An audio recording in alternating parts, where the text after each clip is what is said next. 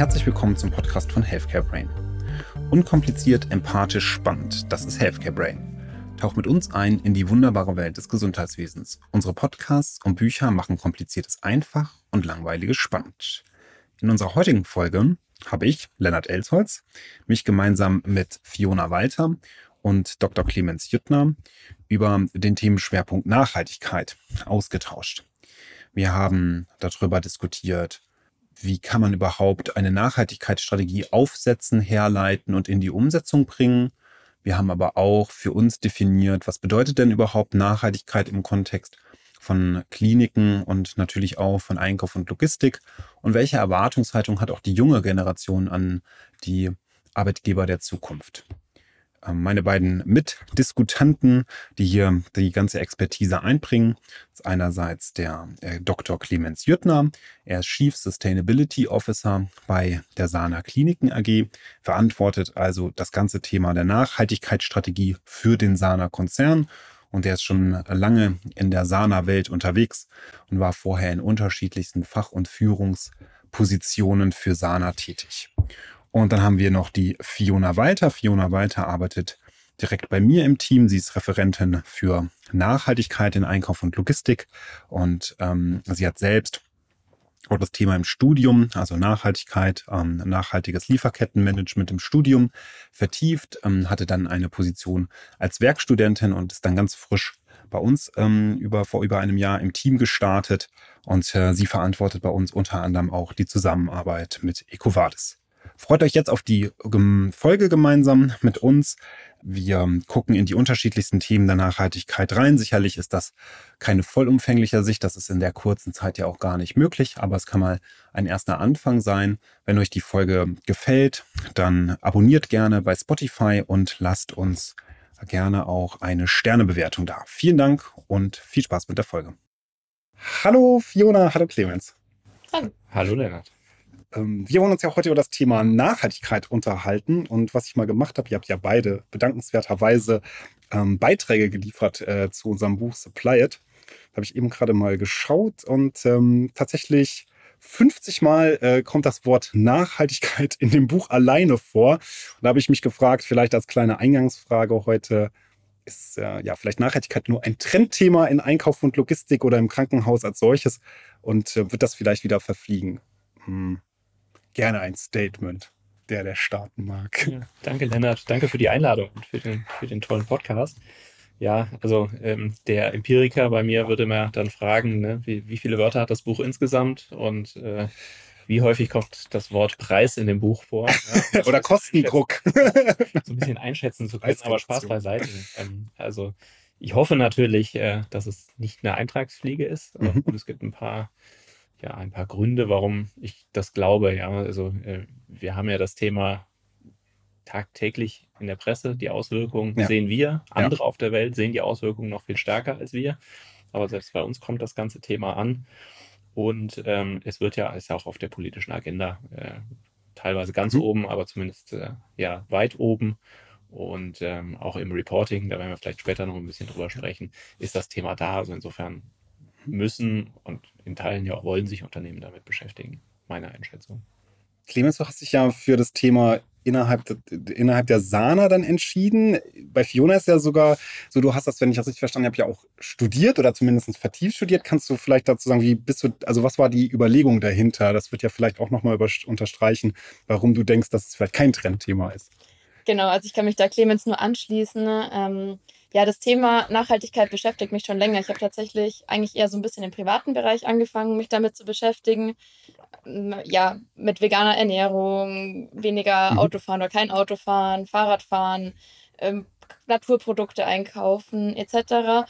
Und habe dann ähm, gesagt, naja, wieso sollte ich nicht meine privaten Interessen auch mit meinen beruflichen Interessen verbinden? Mhm. Habe mich dann eben dazu entschieden, ähm, meinen Master in Betriebswirtschaftslehre mit dem Schwerpunktthema ähm, eben auf Nachhaltigkeit zu ähm, absolvieren und habe dann auch parallel zu meinem Studium den Einstieg ins Nachhaltigkeitsmanagement geschafft. Mhm. Also würdest du auch ganz klar sagen, kein Trendthema, sondern wird definitiv ein Thema sein, was uns ja wahrscheinlich unsere ganze Arbeitszeit und darüber hinaus beschäftigen wird. Absolut, ja. Sonst wäre es, glaube ich, auch die falsche Karriereentscheidung gewesen. ja, das wollen wir ja natürlich nicht hoffen. Und bei dir, Clemens, du, äh, du bist ja quasi über unterschiedliche Positionen im Sana Konzern dann zum Chief Sustainability Officer geworden. Was war die Motivation dahinter? Einfach spannendes Thema oder ähnlich wie bei Fiona vielleicht auch schon aus dem privaten Berührungspunkte dazu gehabt? Ja, natürlich auch spannendes Thema, klar. Ähm, das zeichnete sich ja seinerzeit schon ab. Mhm. Ist ja auch noch gar nicht so lange her. Also den äh, Chief Sustainability Officer Job habe ich seit 01.01.2022. Mhm. Ähm, da war das Thema natürlich schon auf der Agenda. Und wenn man bei mir mal so zurückguckt in, ins Berufsleben, dann sind das immer Sachen, die irgendwie neu sind, mhm. die, die ich gerne mache. Ja, so wo man, wo man ein neues Thema hat, wo es keine eingefahrenen Strukturen gibt wo man erstmal gucken muss, wo ist eigentlich hinten ja. und wo ist vorne. Ja. Und ähm, ja, da war das natürlich, war das natürlich prädestiniert. Sehr reizvoll. Ja. Mhm. Bevor wir jetzt weiter mit dem Thema machen und vielleicht auch so ein bisschen darauf gucken, was jetzt auf die Kliniken konkret in Bezug auf Nachhaltigkeit ähm, zukommt, das ist ja nicht nur das Thema, was sollten wir alle, alles tun, sondern es gibt ja auch äh, Regulatorien, die jetzt ergriffen worden sind, was wir tun müssen. Kann einer von euch beiden vielleicht nochmal definieren, was, vor was sprechen wir eigentlich, wenn wir von Nachhaltigkeit sprechen? Ähm, ja, kann ich gerne machen. Also für mich persönlich ähm, trifft es eigentlich immer ganz gut diese Brundtland-Definition, ähm, mhm. dass man eben sagt, man verbraucht nicht mehr Ressourcen, als zur Verfügung stehen, sodass quasi zukünftige Generationen noch denselben Lebensstandard sich erhalten können, wie wir das heute tun oder wie mhm. wir das vielleicht auch schon vor ein paar Jahren getan haben. Man sieht ja doch, dass die Klimakrise immer mehr zunimmt. Mhm. Und das gelingt uns eigentlich heute schon nicht mehr, oder? Kann man schon sagen, ja. Ja. Ja, also Fiona hat das ja richtigerweise beschrieben und so definiert es auch die Sana, mhm. das Thema Nachhaltigkeit, in drei Bereichen. Mhm. Einerseits also das Ökologische, daran denken wir alle immer sofort, aber bei uns auch das Soziale wichtig. Wir haben mhm. über 36.000 Mitarbeiter mittlerweile. Mhm. Äh, wir kümmern uns um rund zwei Millionen Patienten jedes Jahr. Also insofern auch die soziale Dimension wichtig und muss man natürlich auch sagen, alles das können wir nur tun, wenn es uns als Unternehmen gibt. Deswegen gibt es natürlich ökonomische Rahmenbedingungen, äh, die da zu bedenken sind. Wenn man das, was Fiona gesagt hat, letztlich in einen ökonomischen Kontext setzen will, dann geht es ja um nichts, an, nichts anderes. Aber eigentlich Hört sich sehr leicht an jetzt. Ist ganz einfach, genau, eigentlich ist es ja, ja. ganz einfach. Ja. Die negativen externen Effekte, die wir mit unserem wirtschaftlichen Tun ähm, auslösen, mhm. nämlich woanders. Ja, also mhm. die, die schlechte Luft in China, die ist mhm. zumindest zu einem Teil auch eben dem deutschen Gesundheitswesen geschuldet. Das muss man sich da mal vor Augen führen. Genau. Diese negativen externen Effekte, sowohl Umwelt als auch Soziales, ähm, ja, wieder reinzuholen und äh, zu, zu minimieren äh, mhm. in Summe. Ja, also das ist letztlich die Aufgabenstellung. Wir gucken ja gleich nochmal da drauf. Du erklärst uns gleich nochmal ein bisschen, Clemens, ähm, wie das dann auch in einer Nachhaltigkeitsstrategie zur Umsetzung kommen soll. Wir haben gerade schon so gesagt, das Thema Nachhaltigkeit wird für Krankenhäuser jetzt immer mehr auch zum Pflichtthema. Könnt ihr beide nochmal ausführen, was für euch so die wesentlichen Themen sind, die da auf die Kliniken zukommen, um die man sich jetzt äh, kümmern muss? Ohne, weil das, da können wir wahrscheinlich noch einen eigenen Podcast zu machen, ohne zu sehr in die Tiefe zu gehen, was das dann alles bedeutet in, in der Konsequenz. Ja, also ich glaube, ein sehr wichtiges Thema, mit dem wir uns jetzt auch ähm, hier im Einkauf schon seit eineinhalb Jahren beschäftigen, ähm, ist das Lieferketten-Sorgfaltspflichtengesetz. Schöner Zungenbrecher immer. Schwieriger Name. ähm, das ja letztes Jahr, Mitte letzten Jahres verabschiedet wurde und ähm, ab diesem Jahr schon Unternehmen mit mehr als 3000 Mitarbeitern betrifft. Und da sind natürlich auch Kliniken jetzt schon mit dabei. Ähm, ab dem nächsten Jahr bestimmt dann auch noch mehr davon betroffen. Ähm, und die sind jetzt einfach in der Pflicht, ihre Lieferkette auf menschenrechtliche und umweltbezogene Risiken zu überprüfen. Ja. Mhm und, und der, der, die Idee, die Grundidee ist ja quasi zu sagen, oder kannst du die vielleicht die Grundidee nochmal selber, genau. Also, das, wenn du es so versuchen würdest, in einem Satz zu sagen, was wäre so die Zielsetzung des Lieferkettengesetzes? Die Lieferkette menschenwürdiger zu gestalten mhm. ähm, und auch eben ja, den Umweltschutz zu erhöhen entlang mhm. der Lieferkette. Und dafür dann quasi den Lieferant auch echt in die Pflicht zu nehmen, weil er sich heute ja so ein bisschen zurückziehen kann auf, naja, was in Malaysia läuft, das kann ich nicht so richtig bewerten. Okay. Ach, ja. Sehr gut, tatsächlich ähm, nochmal eine ganz eigene Podcast-Folge wahrscheinlich äh, wert. Gibt es weitere Themen, Clemens, die da noch auf die Kliniken zukommen, die man absolut, auf der Agenda haben sollte? Ja, ähm, und äh, wenn das Lieferketten-Sorgfaltspflichtengesetz schon ein schwieriger Name war, dann kann ich das vielleicht noch toppen, weil Es gibt noch die CSRD, ja, das ist die Corporate Social, nein, die Corporate Sustainability Reporting Directive. Ja. Ähm, und da versucht die EU eben das bislang finanzielle Reporting noch anzureichern um Nachhaltigkeitsgesichtspunkte. Mhm. Ja, und da geht es eben genau darum, was ich eben gesagt habe, diese negativen externen Effekte, die mhm. wir in der Geschäftstätigkeit haben, ähm, offen zu legen und im Lagebericht des Konzerns zu reporten. Ja, und das müssen alle machen, die mehr als 20 Millionen Euro Bilanzsumme haben oder 40 Millionen Umsatzerlöse netto oder mehr als 250 Beschäftigte. Okay. Als zwei von das, diesen Kriterien müssen dann, erfüllt sein. Wenn ja. das, okay, dann, dann trifft das, das aber schon 50.000 Unternehmen in der EU, sagt man. Sagen, ja, genau. Und 15.000 in Deutschland und ja. da auch viele Kliniken. Und betrifft dann eben auch die Krankenhäuser. Und ähm, ist da heute schon klar, heute gibt es ja bestimmte Pflichten, hattest du schon gerade gesagt, in Bezug auf Finanzen, was dort in Bezug auf Nachhaltigkeit reportet werden muss. Kannst du zwei, drei Beispiele nennen? Ist das möglich, mhm. das heute schon zu sagen? Ähm, ja, vielleicht musst du nochmal einen Schritt quasi davor gehen. Ja. Also ähm, letztlich geht es darum, diese negativen externen Effekte irgendwie offen zu legen mhm. und auch den Einfluss der, der beispielsweise der Umweltthematik oder der Klima, des Klimawandels auf die Geschäftstätigkeit. Ja. Also das interessiert ja, ja auch ähm, die Finanzwelt. Ja. ja, was passiert denn eigentlich mit diesem Unternehmen, wenn sich die Welt drumherum ändert? Ähm, und das nennt man dann, wenn man das zusammennimmt, doppelte Materialität. Das ist sozusagen der mhm. Kern dieser, dieser, die, dieses Reportings, diese zwei Sichtweisen. Also was ist unser Einfluss auf die Umwelt mhm. und was ist die, die, der Einfluss der Umwelt auf, auf uns. Mhm. So, und ähm, da gibt es sehr detaillierte Vorgaben, gerade Gestern ähm, sind die äh, Reporting-Standards verabschiedet worden. ESRS nennt sich das dann.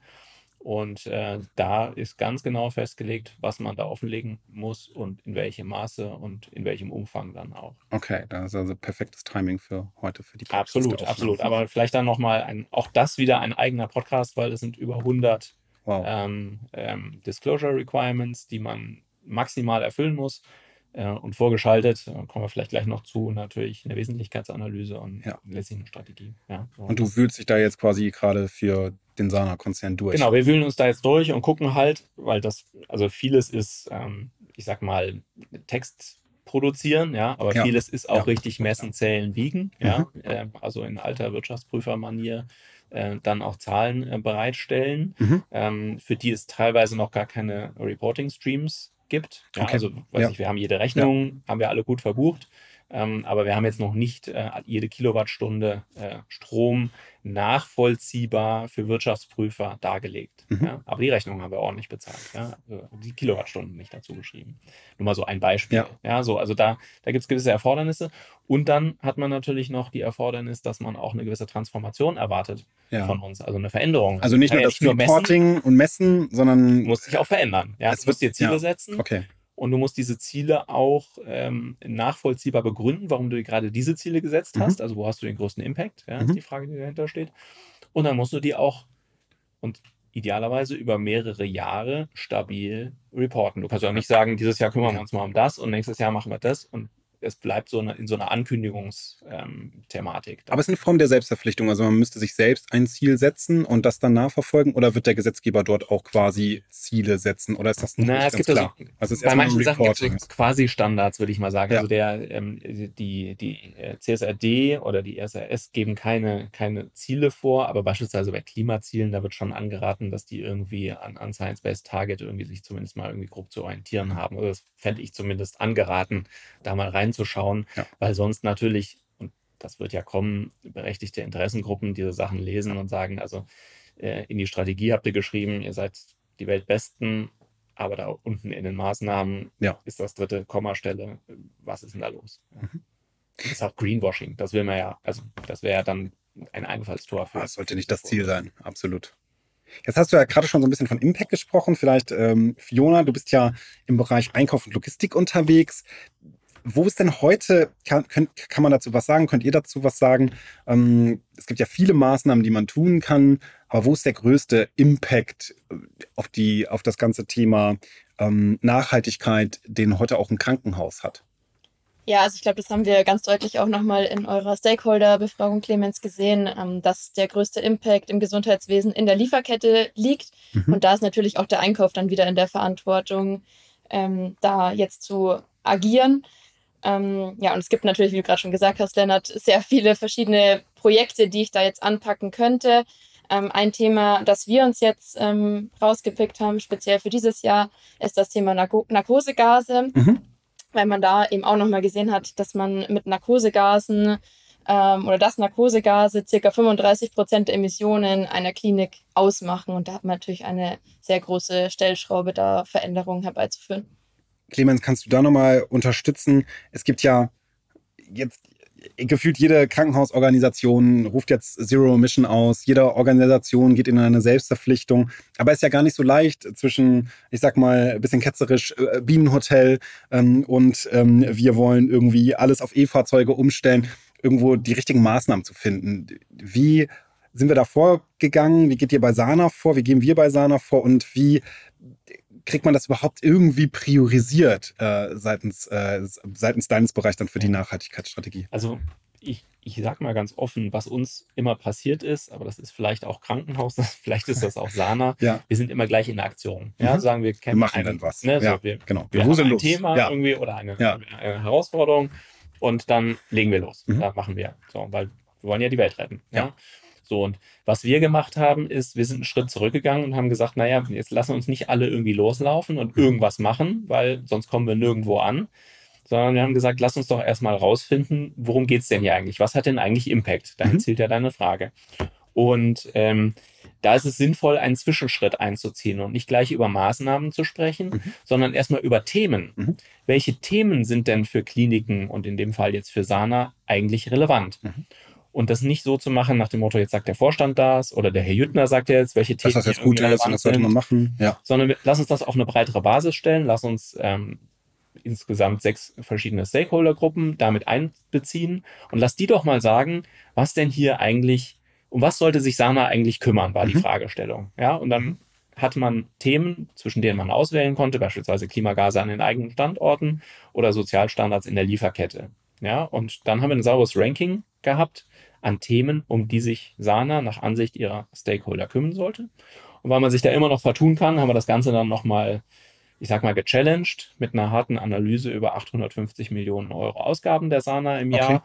wo wir tatsächlich mal hart nach, ähm, das nennt sich dann Extended äh, Input-Output Modeling, mal geguckt haben, wo sind denn diese negativen externen Effekte mhm. dann tatsächlich. Da kommt auch die Zahl der 80 Prozent dann her, dass die in der Lieferkette sind. Das wollte ich nämlich gerade fragen. Ist das ein Bauchgefühl? Also irgendwie ist das ja vielleicht auch so ein, ja, so ein Narrativ, was man dann annimmt. Ähm, es ist halt eben immer in der Lieferkette, weil in Automotive ist es eben auch in der Lieferkette. Wie habt ihr das, äh, wie habt ihr das nachgeprüft? Ja. Weil ich könnte mir jetzt vorstellen, wenn man Stakeholder befragt, äh, vielleicht die Pflege, dann sind das, mhm. ist das nicht die erste Idee, auf die man kommt. Ja. Oh ja, das müsste doch wahrscheinlich, wir müssen was in der Lieferkette tun. Ja, ja. Genau, genau, das ist genau der Punkt, ja. Also gerade Mitarbeiterinnen und Mitarbeiter sehen andere Themen, ja, weil sie sich genau. täglich mit, damit die, auseinandersetzen. Visuell da Bias, weil man mhm. gewisse Sachen, ja, die man sieht, es geht dir und mir genauso. Genau und Fiona vielleicht auch, das, was man sieht, hält man für wichtig. Ja, ja. ich halte ja für Nachhaltigkeit auch für das wichtigste Thema. ähm, aber äh, wir haben das tatsächlich hart nachgerechnet ähm, und wir haben letztlich gewisse Ausgabenkategorien genommen. Wir haben mhm. teilweise bis auf die Artikelebene runter, da wo wir es wussten. Okay. Ja, äh, in der Krankenhausvollversorgung hatten wir gute Artikeldaten, dank ja. eurer Zuarbeit aus einer Einkauf und Logistik. Sehr gerne. Ähm, in anderen Bereichen haben wir Durchschnittswerte genommen, beispielsweise für den Lebensmittelbereich oder so. Mhm. So, und dann kann man das quasi in so ein Modell reinfüttern und dann gibt es da Dinge, die verstehen, glaube ich, nur noch Physiker. Ja, da wird dann mit, äh, mit In- und Output-Matrizen quasi zurückgerechnet in die Lieferketten rein. Mhm ähm, internationale Handelsbeziehungen werden letztlich nachvollzogen. Mhm. Ja, und dann diese Dinge bewertet und dann in Euro wieder zurückgespiegelt. Also mhm. insofern ist es kein Bauchgefühl, fußt teilweise auf Durchschnittsannahmen, aber es ist schon, ich würde sagen, weit über ein Bauchgefühl hinaus. Okay, und daraus entsteht dann gleich mal ein Maßnahmenpaket genau. mit einer Priorisierung, oder? Richtig, genau. Und das war sozusagen das Ergebnis dann, ja, zu sagen, um welche Sachen sollte sich Sana kümmern, das nochmal gespiegelt mit einer, mit einer harten Analyse, äh, einer harten Rechnung sozusagen. Und dann daraus ähm, aus rund 27 Themen, die potenziell wichtig sind, die mhm. wichtigsten rauszufiltern und mhm. dann daraus vier Strategiefelder zu machen.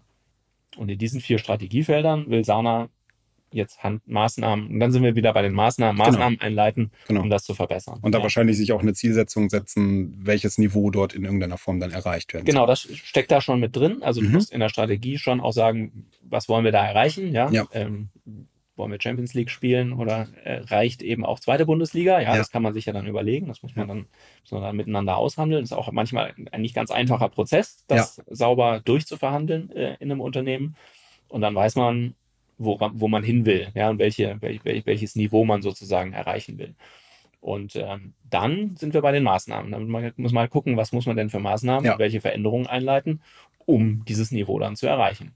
Jetzt werden ja für diese Maßnahmen keine, keine Herrscher von Menschen eingestellt und alle, die da irgendwie involviert sind, die haben eh schon viel zu tun. Wie schaffst du das, äh, die Kolleginnen und Kollegen dann dazu zu motivieren, sich einzubringen und die Themen nach vorne zu bringen?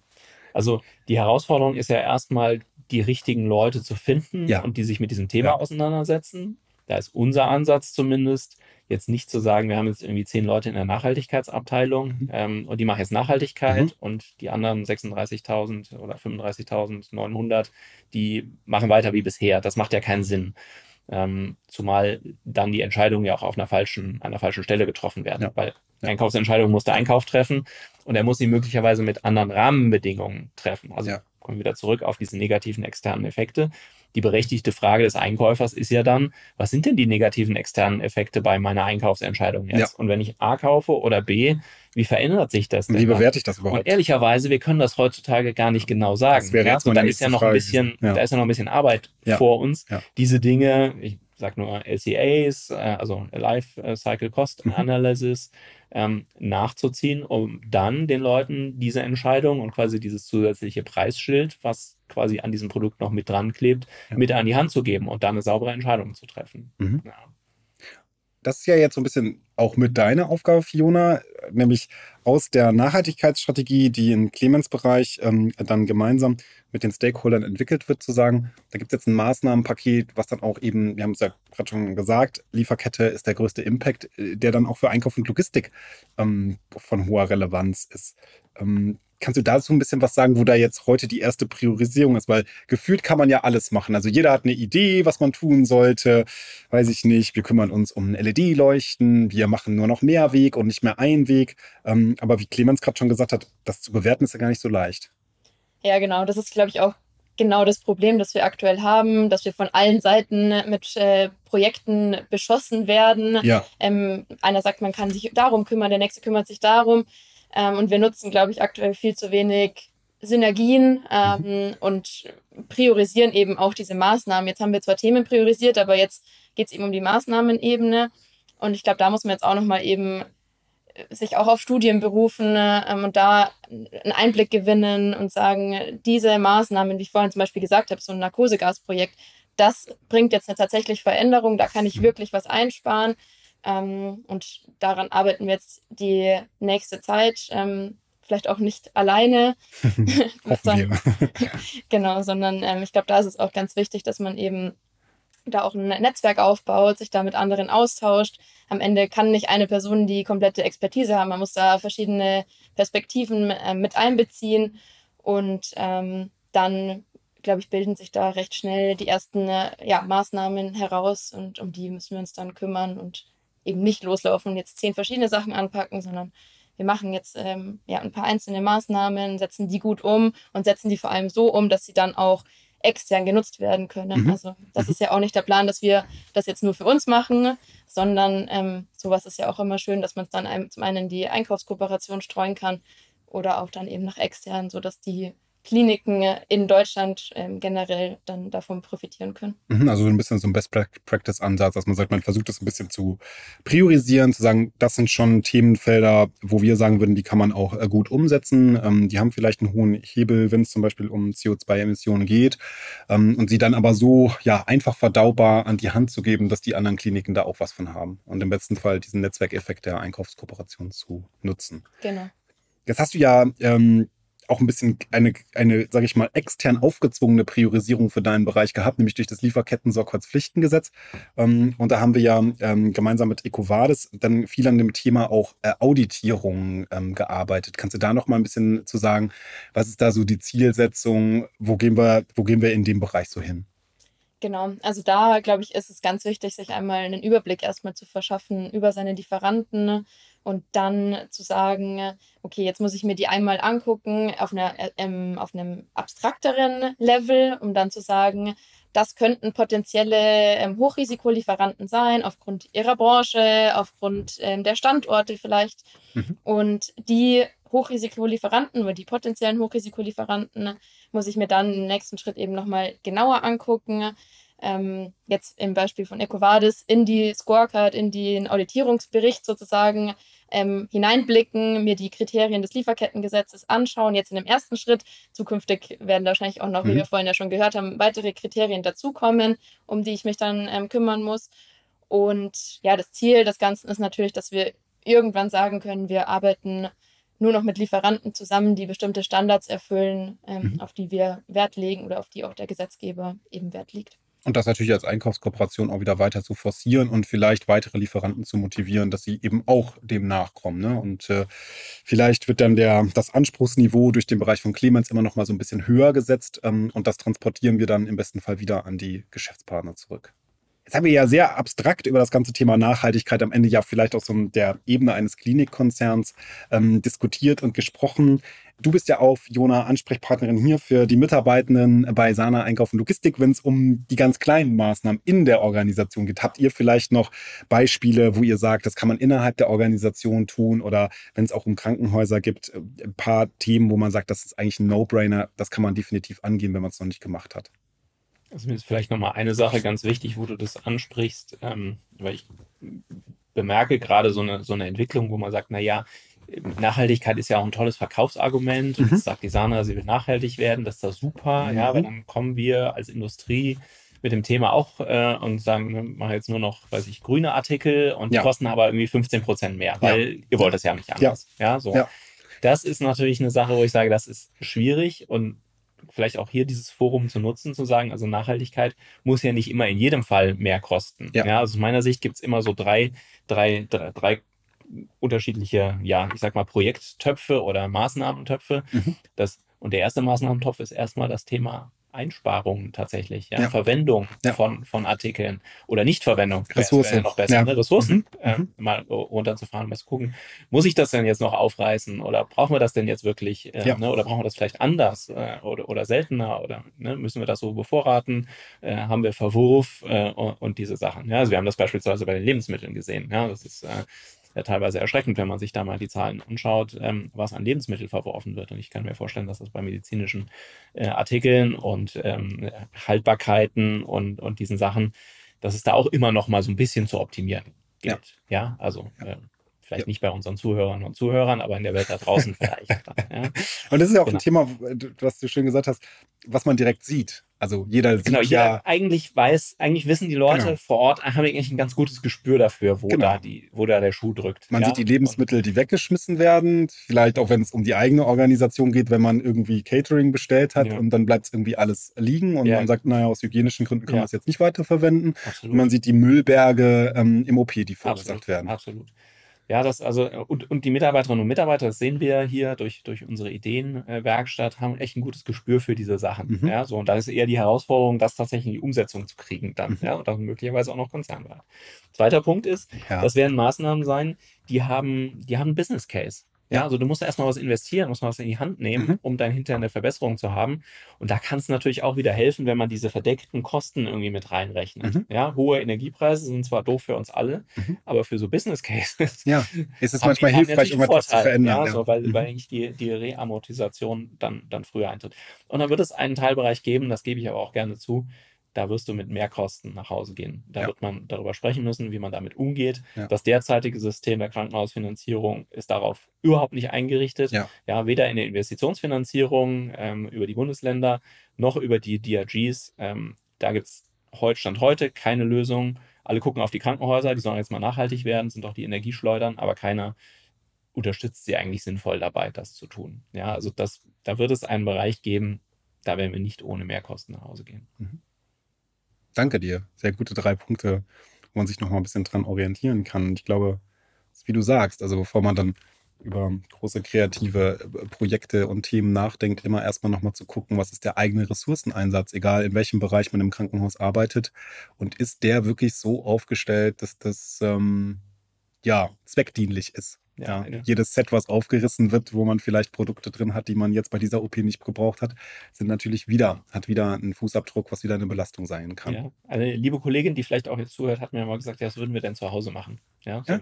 Das soll, ja. Die Frage sollte man sich im Krankenhaus häufiger mal genau, Wie organisiert man den eigenen Kühlschrank? Ne? Fiona, du hast ja ganz viel mit Mitarbeitenden auch von SEL, also von Sana Einkauf und Logistik, ähm, so kleine Interviews am Anfang geführt und gefragt, was waren da für, vielleicht so für Themen, äh, die die sich noch gewünscht haben und gut gefunden hätten für die eigene Organisation? Da wo, wo sind wir vielleicht auch schon einen Schritt weiter? Ja, genau. Ich glaube, das ist genau das, was Clemens gerade gesagt hat. Das sind immer so Sachen, die einem täglich vor Augen geführt werden, die dann extrem eben auffallen ja. und extrem an Gewichtung für die Mitarbeiter gewinnen. Und da hatten wir beispielsweise so Themen wie die Mülltrennung. Und ich glaube, das ist auch ein Thema, das sich eben wieder sehr gut auch auf eine Klinik übertragen lässt. Total. Ähm, das ist eigentlich traurig, weil zu Hause schafft man es auch. Und wieso schafft man es nicht im Büro? Wieso schafft man es nicht in der Klinik, den Müll anständig zu trennen und dann auch ähm, zu recyceln oder wieder zu verwer verwerten? Ne? Aber das können auch ganz andere Themen sein, ähm, wie zum Beispiel eben, was wir vorhin auch schon mal gesagt haben, das Thema Catering oder Essen, dass man da auf vegetarische An Angebote umsteigt mhm. ähm, oder dass man sagt, ey, wir versuchen Flugreisen ähm, zu reduzieren und dann eher mhm. auf die Bahn ähm, umzusteigen. Also so Themen wurden da genannt und ich glaube, es ist auch ganz wichtig, ähm, da auch anzupacken und nicht nur zu sagen, wir haben jetzt eine Strategie und wir machen jetzt Maßnahmen, und deshalb finde ich auch den Ansatz ähm, von den Sana-Kliniken gut, ähm, zu sagen, wir haben jetzt nicht nur ein Nachhaltigkeitsteam, das sich darum kümmert, sondern die Mitarbeiter, die sich darum kümmern, kommen aus verschiedenen Bereichen und beschäftigen sich eben nicht ausschließlich mit dem ähm, Thema Nachhaltigkeit, sondern machen in ihrem Alltag auch noch andere Sachen. Und so erhöht man ein bisschen die, die Wahrnehmung und ähm, dann auch die Partizipation, weil die dann eben sagen, ah, ich kann mich da irgendwie auch daran beteiligen und ich kann auch mitwirken und das Unternehmen vielleicht ein Stückchen. Nachhaltiger mhm. gestalten. Ne? Würdest du sagen, Clemens, dass das vielleicht auch so ein bisschen das Erfolgsrezept in der Strategieentwicklung ist? Was, was würdest du vielleicht auch anderen Kliniken, die jetzt ganz am Anfang stehen, empfehlen, wie man überhaupt an das Thema einer Nachhaltigkeitsstrategie startet? Also ob es ein Erfolgsrezept ist, zeigt sich immer erst, zeigt sich immer erst später. Ne? Mit dem Erfolg, ja, das ist so eine Sache. Ja, das wird wahrscheinlich ja. langfristig werden, vielleicht sogar andere beurteilen müssen, ja. dann, ob das erfolgreich war. Ja. Ähm, ich glaube, ähm, wenn man das so partizipativ angeht, ohne jetzt eine, ich sag mal, eine Grundlagendemokratiefrage dann zu stellen ja. und alle ja, ne? Bei 36.000. Funktioniert nicht, ne? Aber ja. zumindest potenziell hatten ja alle 36.000 Mitarbeiterinnen und Mitarbeiter der mhm. Sana die Chance, diese Themen mit zu bestimmen, um mhm. die es geht. Ja? Und tatsächlich das Top-Thema unter Mitarbeiterinnen und Mitarbeitern ist Müll. Mhm. Ja? So, das sehen jeden Tag, nervt jeden Tag. So, Top-Thema.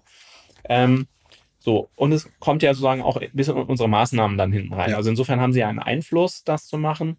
Und wir glauben zumindest, ähm, weiß nicht, ob das, ob das dann am Ende das Erfolgsgeheimnis sein wird, aber wir glauben zumindest, dass diese, diese, diese Partizipation der, der Umsetzung hilft. Also wir haben ja dazwischen auch noch eine Ebene dann in der, in der Umsetzung, wenn es um die Maßnahmen geht, dass den konkreten Maßnahmenplan, also diese Smart Targets dann zu machen, ja. dass das Fachleute machen. Ja. ja, die sagen, hey, was geht denn jetzt hier an Energieeffizienz wirklich in, in unseren ja. Kliniken? Ja, was ist denn hier wirklich möglich?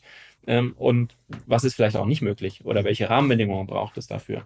Und das könnte, könnte ich mir zumindest vorstellen, ein, ein, äh, ein, eine, eine, hilfreiche, eine hilfreiche Vorgehensweise zu sein. Ansonsten kann man ja, ich will mich, will nicht Ratschläge geben oder so, mhm. ja, weil da gibt es wahrscheinlich auch viele Wege, die nach Rom führen.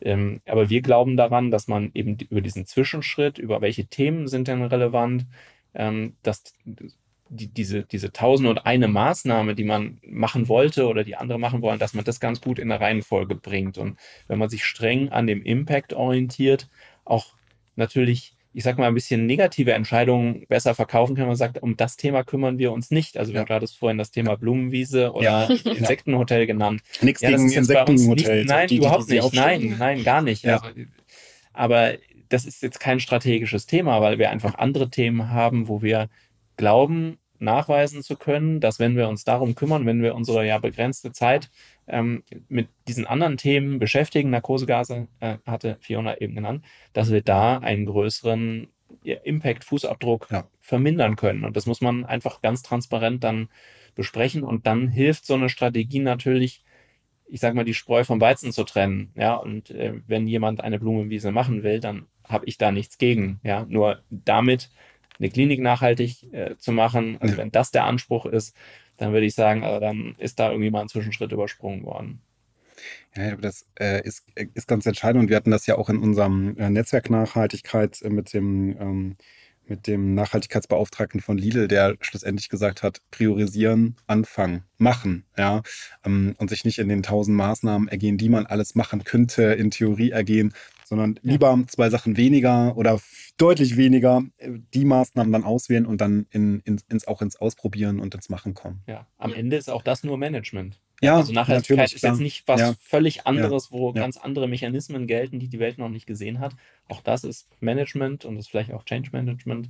Ähm, und es ist alles Ökonomie und man muss priorisieren und mit den knappen Mitteln irgendwie haushalten. Danke euch. Ich habe noch eine abschließende Frage an euch und zwar, es ist ja für die Kliniken und auch im Klinikeinkauf, aber auch in anderen Bereichen immer schwieriger, ähm, Mitarbeitende zu finden. Ähm, nun hast du gesagt, ähm, Clemens, alles, was man dort tut, sollte zumindest aus unserer Sicht heraus kein Greenwashing sein. Das sollte man vermeiden. Trotzdem merkt man ja aber auch schon, ähm, dass eine junge Generation von, von Absolventinnen und Absolventen auf das Thema schon gucken. Also was macht denn das Unternehmen? Vielleicht könnt ihr noch mal ein bisschen dazu erzählen. Was habt ihr da? Vielleicht Fiona fängt an und sagt, ähm, was, was ist auch ihr Wunsch als, ähm, ist da ja dein erster Job bei Sana Einkauf und Logistik. Was ist dein Wunsch an ein Unternehmen in Bezug auf Nachhaltigkeit? Und vielleicht hast, das hast du auch für Erfahrungen gemacht an, den, an unseren Standorten, äh, Clemens, ähm, wie sich das vielleicht auch an, auf die Mitarbeitergewinnung auswirkt. Ja, absolut. Also ich glaube, dass die junge Generation immer mehr Wert darauf legt, sich mit dem Unternehmen identifizieren zu können mhm. ähm, und auch ja, einen Sinn hinter, hinter der Arbeit zu sehen. Und das kann jetzt, das heißt jetzt nicht automatisch, dass sich jetzt nur noch, äh, dass die Generation sich nur noch bei NGOs bewirbt. Ja. Aber es heißt halt einfach, dass äh, die Leute sehen wollen, dass ein Unternehmen sich bemüht, ähm, Gutes zu tun. Ähm, und das kann jetzt zum einen auch Nachhaltigkeit bedeuten. Das kann sein, eben das Unternehmen versucht, seine Emissionen zu reduzieren und äh, Ressourcen zu schonen. Aber das kann eben auch auf die Arbeitsbedingungen, auf das Personalwesen bezogen sein.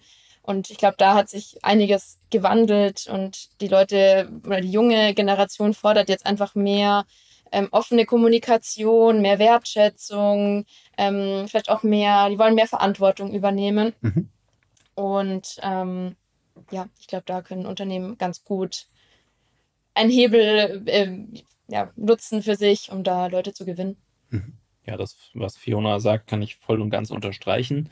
Ähm, das haben wir auch in unseren Analysen gesehen, dass also ein, ein, dass ein wesentlicher Punkt für Mitarbeiterinnen und Mitarbeiter ist, ähm, dass ein Unternehmen eine echte Transformation zu mehr Nachhaltigkeit sich vornimmt und dann auch in die Umsetzung bringt. Ähm, und das ist eigentlich das Hauptziel. Wenn man jetzt sagt, naja, also eigentlich sollten, sollten Krankenhäuser ja für, für Patientinnen und Patienten da sein, ja, und ja. nicht für die Mitarbeiter. Ja. Ähm, dann ist es so, wenn man das aus Patientensicht sieht, dass wir heute das noch nicht sehen, dass das ein Auswahlkriterium für Patienten und Patienten ist. Ja, das sehen wir Stand heute noch nicht. Ähm, das kann sich aber ändern, dass wenn über, über mittelfristige Entwicklungen man einen Wettbewerbsnachteil hat, wenn man mhm. sich nicht ordentlich um das Thema gekümmert hat, jetzt mal abgesehen von allen ökonomischen Sachen und ja. steigenden CO2-Preisen ja. und, und, diesen Thematiken, was, wo einen die Welle dann auch möglicherweise nochmal einholt. Aber für Mitarbeiterinnen und Mitarbeiter sehen wir das heute schon, dass das ein wesentliches Auswahlkriterium ist. Und ich glaube, da haben Krankenhäuser ja auch viel zu bieten. Ja, also gerade wenn wir, wie du das beschrieben hast, wenn, wenn, wenn jemand einen Job mit Sinn sucht, dann ist, also ich meine, wo soll ich denn dann hingehen? Es gibt also eigentlich keine Organisation, Branche, ja, so. keine Organisation, die mehr so. Sinn macht ja. ne? oder Vielleicht stiftet. Darf man ne? alle, alle Downsides dieses, dieses Themas ähm, ja, nicht, nicht aus dem Auge verlieren, aber das ist auch hinlänglich an anderen Stellen äh, schon, schon beredet worden. Ähm, äh, aber wenn, wenn man, ich sag mal, Purpose haben will, ja, dann willkommen im Krankenhaus. Danke euch. Ich glaube, wir können noch mal zusammenfassen. Für uns zumindest ist das ganze Thema Nachhaltigkeit kein Trendthema, sondern ein Thema, womit sich Krankenhäuser definitiv beschäftigen müssen. Das ganze Thema Nachhaltigkeit spielt sich immer ab in den, in den drei Dimensionen, Ökologie, ähm, Ökonomie und äh, soziale ähm, Aspekte. Es gibt zumindest zwei Gesetze und es kommen wahrscheinlich auch mit dem European Supply Chain Act noch ein paar mehr, mit denen man sich definitiv als Krankenhaus heute schon auseinandersetzen sollte. Das ist das Lieferketten-Sorgfaltspflichtengesetz und das CSRD-Reporting, wie Clemens das ausgeführt hat. Ähm, es gibt, glaube ich, viel, was man tun kann. Wichtig ist es zu priorisieren und zu starten man muss aber immer im Hinterkopf behalten, dass der größte ähm, ja, Aspekt am Ende des Tages in der Lieferkette liegt. Also muss man im Dialog mit seinen Geschäftspartnern und im besten Fall auch mit seiner Einkaufskooperation sein.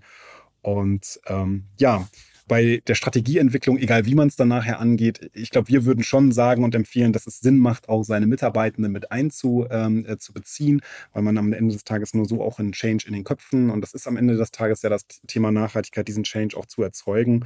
Und ähm, du hast es so treffend gesagt, wahrscheinlich wird es kein wirklicher Vorteil sein, Nachhaltigkeit in der Mitarbeitergewinnung. Es wird aber definitiv ein Nachteil sein, wenn man es nicht hat.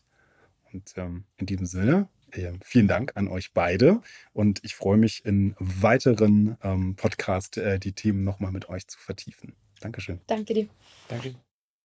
Das war die erste Podcast-Folge mit Clemens Jüttner und Fiona Walter zum Thema Nachhaltigkeit. Ich hoffe, der Podcast hat euch gut gefallen. Eine kleine Korrektur muss ich hier aus dem Schnitt noch machen. Ich sage am Ende des Podcasts, dass Nachhaltigkeit als Thema für die Mitarbeitergewinnung ähm, heute vielleicht ähm, noch kein Vorteil, sondern erst ein Nachteil ist. Da hat mich Clemens nochmal darauf hingewiesen, äh, zum Glück, dass er das anders sieht und dass das auch heute schon anders ist, dass es also eher ein Vorteil ist, heute schon ähm, sich ähm, wirklich auch signifikant mit Nachhaltigkeitsthemen als Unternehmen auseinanderzusetzen.